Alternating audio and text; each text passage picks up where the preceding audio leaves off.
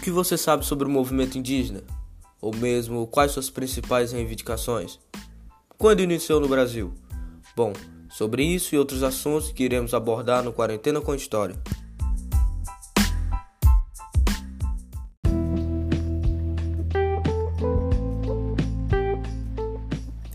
A luta pela garantia dos direitos de povos indígenas se confunde com a própria história americana, trazendo à tona questões socioambientais e humanitárias que ainda precisam ser discutidas.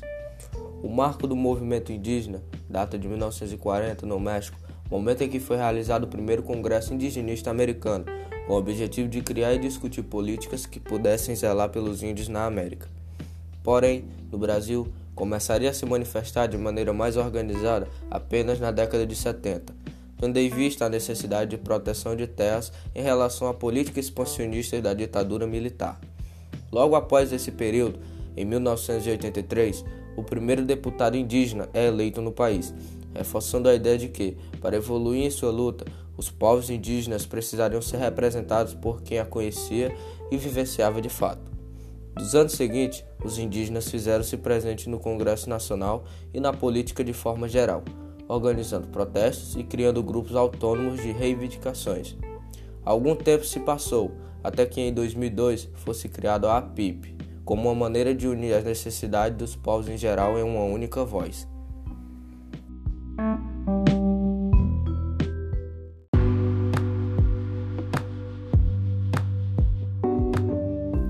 Os indígenas possuem como objetivo central de sua movimentação política a conservação e delimitação de áreas indígenas, ou seja, terra. Porém, esse conceito é muito mais amplo do que o conceito literal. Dentro do conceito terra estão inseridas reivindicações como educação, saúde diferenciada, respeito e reconhecimento à cultura, projetos socioeconômicos destinados aos diversos povos, áreas de preservação e fiscalização ao cumprimento de leis e demarcações. A luta do movimento indígena no Brasil abrange muito mais do que apenas o território físico. Uma de suas grandes exigências é a possibilidade de manter sua cultura, seu modo de vida.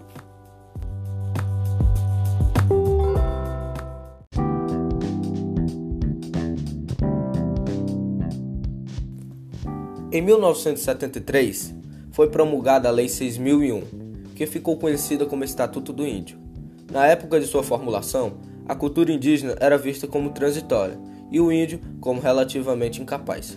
Seguindo essa visão, os povos indígenas eram considerados tutela do Estado, até que sua integração com a sociedade brasileira fosse realizada. A responsabilidade seria do Serviço de Proteção ao Índio, órgão que deu espaço para a atual Fundação Nacional do Índio, FUNAI. Após a Constituinte de 1988, processo no qual os índios fizeram-se presentes, passa a ser assegurado o direito à sua própria cultura, direito processual e direito às terras tradicionalmente ocupadas, impondo à União o dever de zelar pelo cumprimento dos seus direitos. Em 2002, no novo Código Civil, o índio deixa de ser considerado relativamente incapaz e sua capacidade deve ser regulada por legislação especial.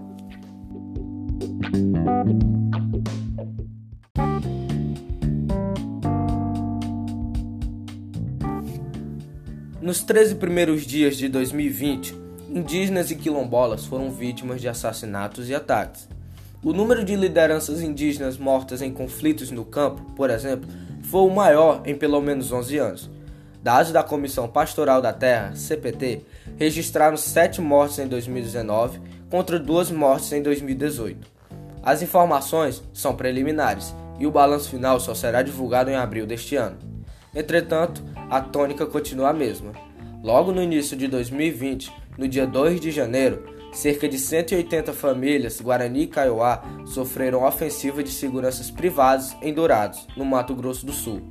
O confronto, que durou 16 horas e terminou apenas no dia seguinte, deixou sete indígenas feridos por balas de borracha e projéteis de armas de fogo.